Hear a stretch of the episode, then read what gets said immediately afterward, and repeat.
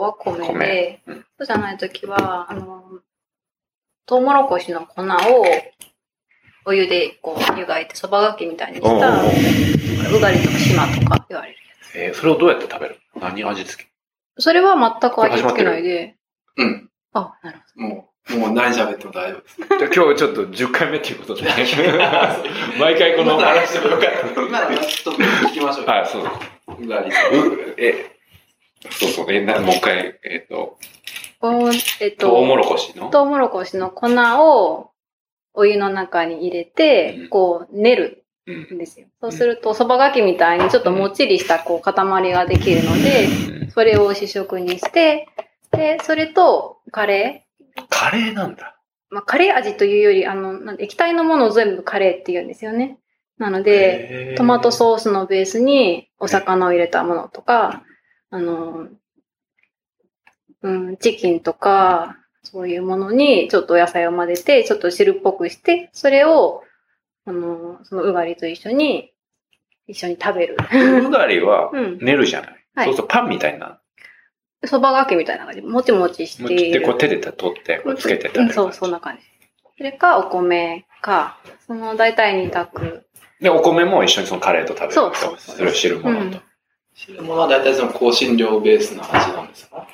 あの、あんまり辛くはないんですよね。あっさりしていて、本当に塩味。ええでもカレーってそうそう、全部借りるって言って、カレー、はい、カレーって呼ばれてるけれども、別に、その日本でいうカレーの味がついてるものだけをよかって言ったらそうじゃない。そうでもない。はい。あれでもインドでカレーって、うん。あの、スパイスを使った料理は全部カレーですよね。だから逆に言うと、うんスープじゃなくてもカレああ、なるほど。あ、そうなんだ。ー。うん。あの、定義が違う。チキンをこう。だからカレーっていうものはないんですよね。カレーもうすごい一般的な言葉すぎて。ご飯みたいな意味なんだね。そうそうそうそうそうそうそうあそうーなるほどということで今と回10いうことで、回目。1回目ということで今日は。よろしくお願いします。散々お待たせして。いえいえ、10回目の今日は、今日は、また新たなゲストにゲストをお。迎えして、名前は言っていいですね。はい。美穂さんが来ました。はいアフリカからいらっしゃいました。今日は貴重な回なので、アフリカの話を。はい、よろしくお願いしユます。ーユーザー増えてますから、今。視聴者増えてますから。日々うなぎ登り増えてる。うなぎ登りで増えてますから。ノーマーケティングで。はい。じゃあ、よろしくお願いします。うん、お願いします。まあ、普通に、いや、そこ改まなくていいと思うんですけど、ちょっとあの、さっきの、そう、モザンビークからモザンビークの話からいきましょう。モザンビークの位置とはい。基基礎情報から基。礎情報から。モザンビークは、あの、アフリカ大陸の中でも南部アフリカに属していて、で、南アフリカってあの、ワールドサッサッカーのワールドカップがあった、そこの国のひあお隣、国境を接していて、で、まあ、北西部に位置しています。で、南北にすごく、あの、細長い国で、日本みたいに。で、海岸線が2500キロあって、で、南と北だと本当に気候が違って、北部の方は、あの、本当に熱あ熱帯？気候です。あーうんあれですね、南半球だから、北の方が暖かくて、南の方が寒いんですね。そうですね、はい。確かああ、四季は？四季は雨季と寒季があっあてー、じゃあシンガポールと似てますかね。で、だいたい12月から3月ぐらいが雨季で、今は寒季で、これから涼しくなるような感じで。涼しいと何度ぐらいなんですか？気温的に。うんちょっと上着を着ないと朝晩肌寒いかなぐらいなので、まあでも20度切ることは多分ないですね。はい。暖かいんですね。あったかいです。うんでむしろ暑いですね。ほとんどのタイミングでずっと夏なので、うんもう蒸し暑くて暑くて、はい。人口は？人口は2000万。2000万人ですかね。2000万。で、国土は日本の2倍。えはい。日本の2倍？はい。で2000万人？はい人口密度相当数があるんです。なので、やっぱり、すごく分散して人が住んでるので、開発しづらい。インフラの整備とかが、こう、しづらいうん。立地条件というか。うーん。2000万人ですよ。一番の、あの、なんだっけ、主要、なんて言ったらいいんだ。首都。いや、あの、主要ビジネスっていう、なんていう産業？の産業。ああ、産業。は、多分これからは天然ガスになると思うんですけれども、今、そのすごい、まあ、注目されているのは日本の企業とかも入ってきてますけど、天然ガスが出るので、それが出ると多分それが主要になって、今はアルミ精錬、それも日本の企業が入ってるんですけれども、うん。それを出したりとか、あとは電力を生産して電力を売ってたりとか、あと鉱物系が多いですね。今、特に私がいたところ、カカーボデルガードっていう北部のところだと、今、えっと、ボーキサイト、違う、ボーキサイトじゃないと、グラファイトグラファイトね、グラファイト。が出た鉱石りと。か、はい。あと、ルビーが出たりとか、ルビーのあと。石炭、中部の地域では石炭が出たりとかうん、そういう天然資源系ですね。日本人は何人ぐらい？日本人は今だと、どうですかね。150人ぐらいはいるの50人しかいない150人ぐあ、ら150い人。ではないかな。行った時は9年も前っ。と少なかったですでね。しょうね。はい。それこそ大使館 JICA で中小企業の方がまあ数名だったと思います。150すごいですね。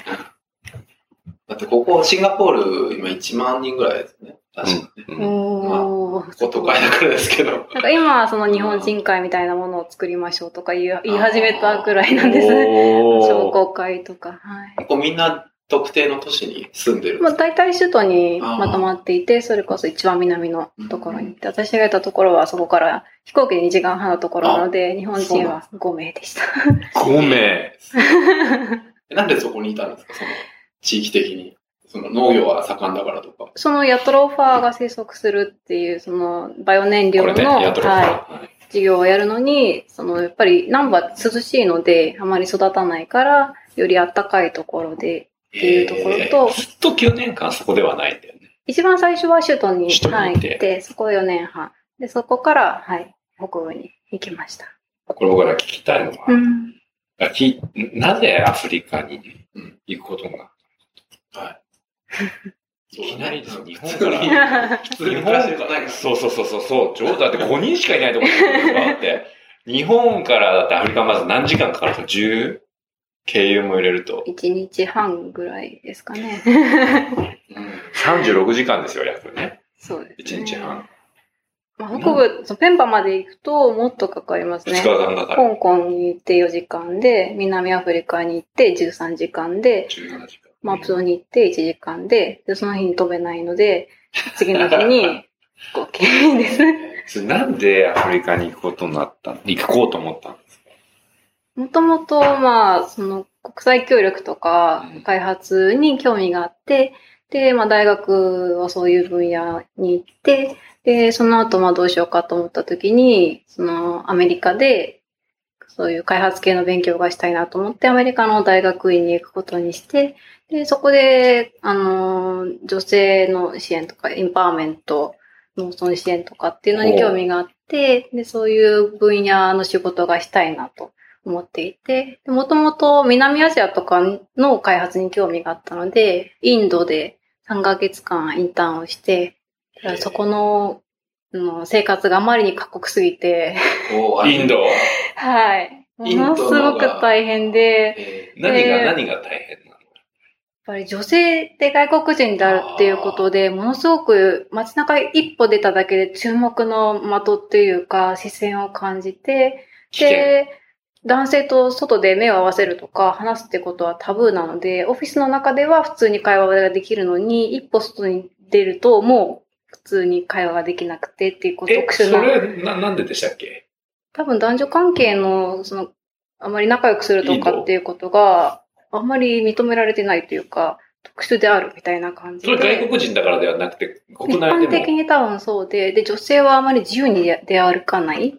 自宅と職場を行ったり来たり、自宅と実家を行ったり来たりで、で、長い旅をするときは必ず男性が同伴していて、女性が自由にあまり、まあ、バックパッカーとかそういう外国人は特殊である。だから地元の女性はそういうことはしないっていうのが結構常識なので、一人女性がこうポンって入った時に結構、うん、特殊に思われると。いうのを初めて経験して、で、こんなに女性であるとか外国人であるっていうことを海外で体験したのは初めてで、でそこの緊張感と、え。あと、まあ、ニューデリーにいたんですけれども、そのニューデリーの生活で、やっぱりかなりこう、商売系があるので、こう、ぼったくってやろうみたいな姿勢でこう、なるほどね。アプローチされることがものすごく多くて、オフィスに行くまでに、あの、簡単なんですかね。向こうだとオートリクシャーって言うんですけど、そういうちっちゃなみたいなはいはいを止めて、え行くにしても、いちいち値段交渉をこう、ふっかけられてるところわから、かる。わかる。毎回毎回こう、わ交渉しなくちゃ。いけなくちゃいけなくて、必ず3倍、4倍で言うでしょ、地そうなんですよ。でもこっちは大体ね、値の値段が分かってるから、もうそれがめんどくさくなっちゃって。わかる、俺も面倒くさかった。なので、ねで、それを最初にオートリクシャーから始めたんですけど、あまりにめんどくさいから、一番安いバスに乗り始めえ。て、うんバスでもふっかけられて、バスの運転手バスも吹かけられるんですか？もうすごいね。本当に数数ルピーとか大した金額じゃないんですけど、そこでもふっかけられたりして、こう。ちょっとね、もう外国人であるっていうことをこう、ひしひしと感じて、もうめんどくさいなって ちょっと思っちゃって。思っで、しかも、あれですよね、そう、僕らにしてみると、その、そのルピーとか、金額多分何十円とかうん。100円とかで、どうでもいいんだけど、でもなんか騙されてるって思うと、それが嫌ですよ交渉したくなねっちゃ。う。そうなんですよ。で戦いたくなっちゃうので、でそれが嫌だなとか、そう、あと夜に乗った時に、その目的地まで止めない、あ、つ、ついてもらわなくて、と途中でこう値上げ交渉みたいなのをされて、ここまでしか行かないとかって言われたりとか、やっぱりねそういうことがまああったりして、まあ、こう。日々うん結構大変だったのと、あとまあ健康面で、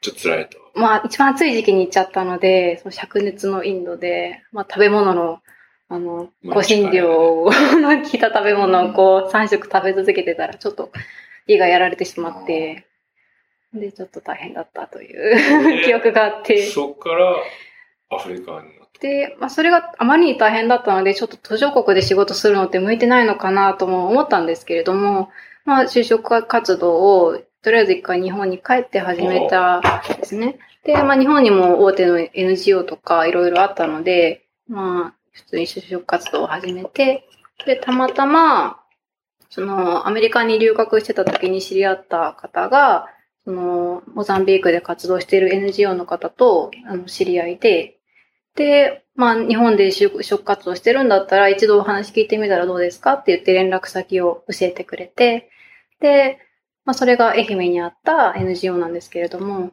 もともとまあ、ゆかりは、あの、四国とかにはなかったので、たまたまその方が、あの、羽田空港にいらっしゃるタイミングで、初対面で初めましてっていう感じでお話をして、でまあ、どんな活動をされているのかお聞きして、でまあ、私がどんなことを勉強してきて、どういうことに興味があるのかっていうのをこう、話していくうちに、まあ、まあ、フィーリングがあったというか、すごく思っていることとか目指していることが似てるなっていうふうに思って、で、6時間羽田空港内でカフェで6時間羽田で話したって、その人どんだけ羽田にいたの？そうね。その人は何しに来たのその人は多分東京にちょっと用事があって、で、北海道に行かれる予定だったんですけど、多分予定をキャンセルして私とお話ししてくださって。あ、キャンセルしてくれたんだ。まあそれすごいね。そうなんですよ。それで、で、一番そのお話の最後にモザンビークに人を送りたいと思ってるんですけれども、興味があったら来てみませんかっていうふうに言っていただいて、うん。はい。はなかなかそうフルタイムで NGO で勤めるっていうことは、まあ、難しかったので、まず行ってみようかなと思って、3日後にスーツケースに、えー三日後？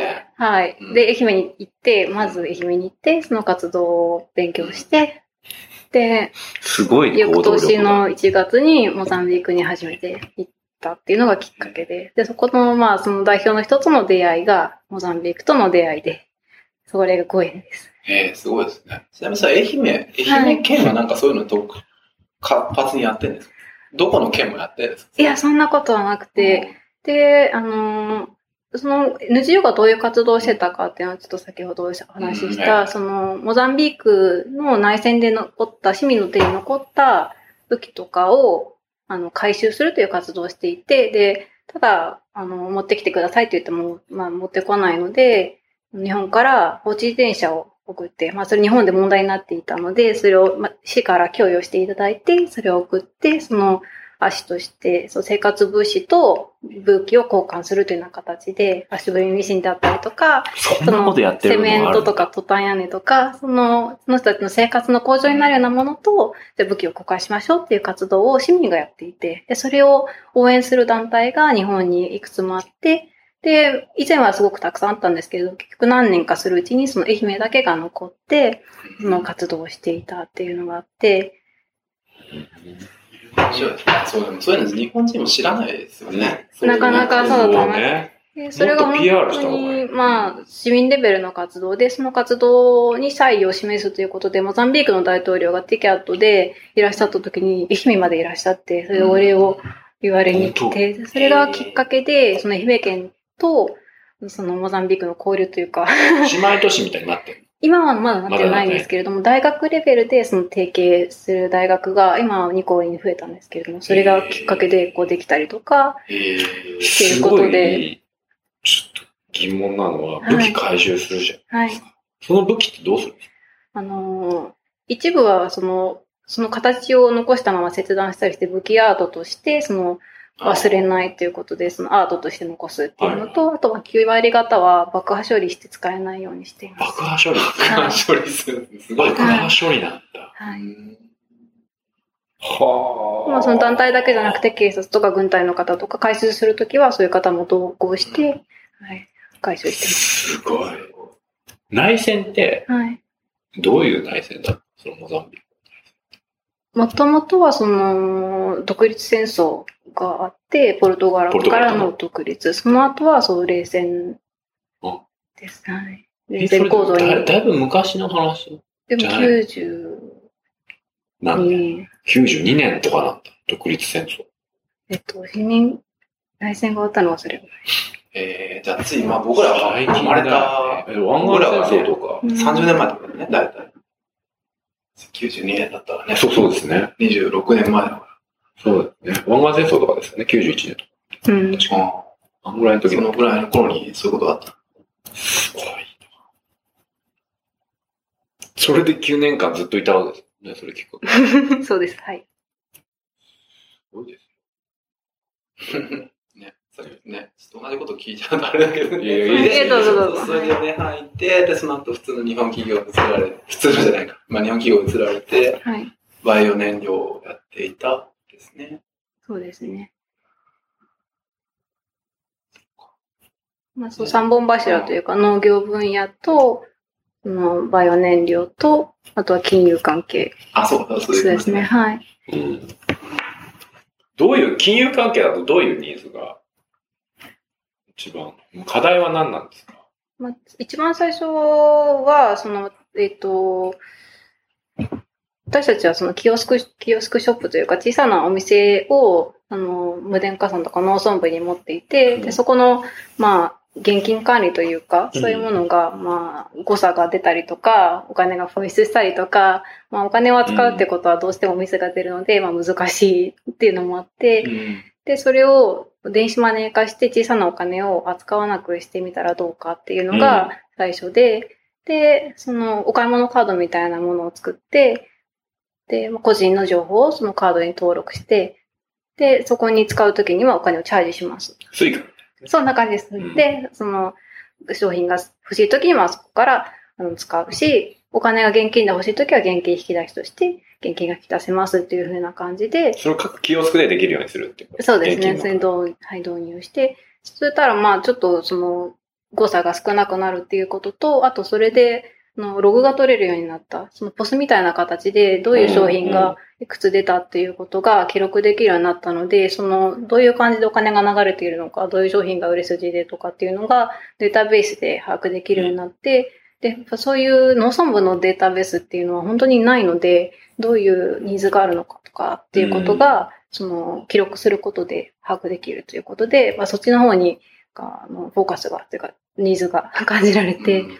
で、あと農村部に金融制度というか、銀行システムっていうのが入っていない、まあ、電気がないようなところなので、一般の市中銀行は入れないですし、それこそ M スペーサーとかっていうのも入っていないところなので、お金を安全にあの、貯蓄するということができない。みんな、その家の ベッドの下に置いとくとか、土に埋めておくとかいうことでしか保管できてなかったのが、安全な場所で保管できると。でも、キオスクは安全なの？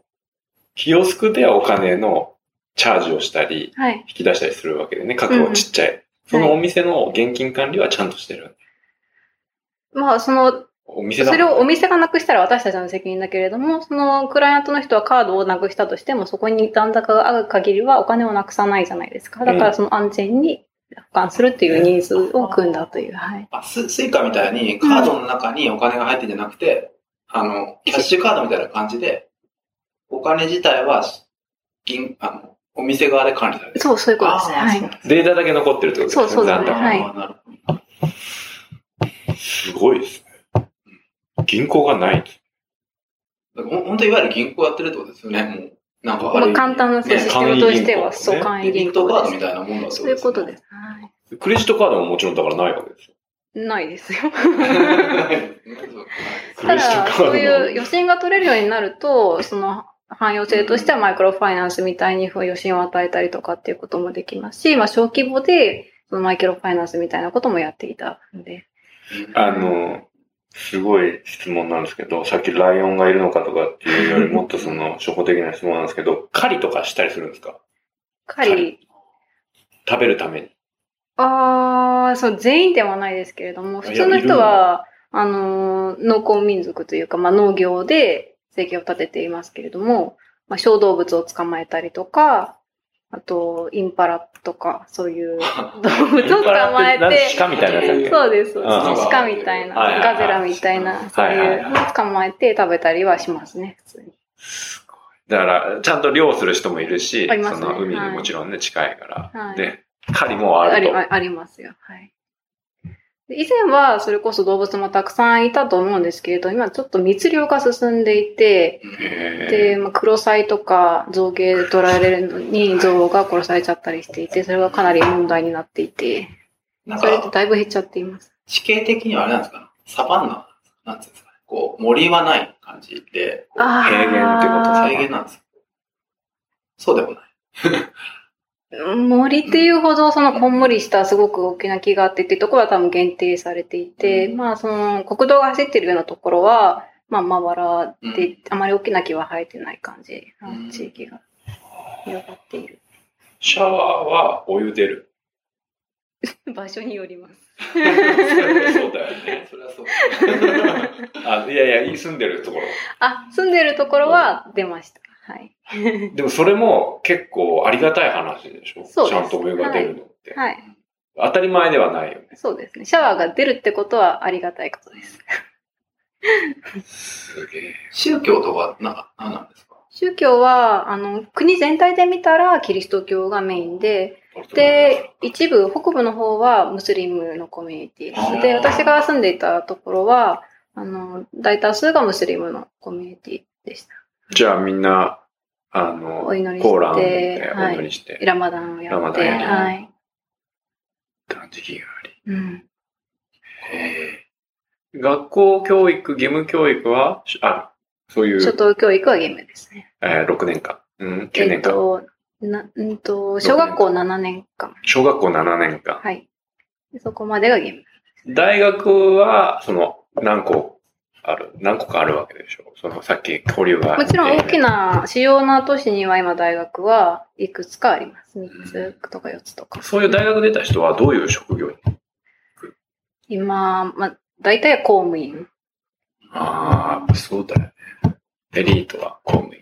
公務員とか銀行とか、うんまあ、教員になりたい人は教員養成学校出るので、大学まで出てない人がまあ多い。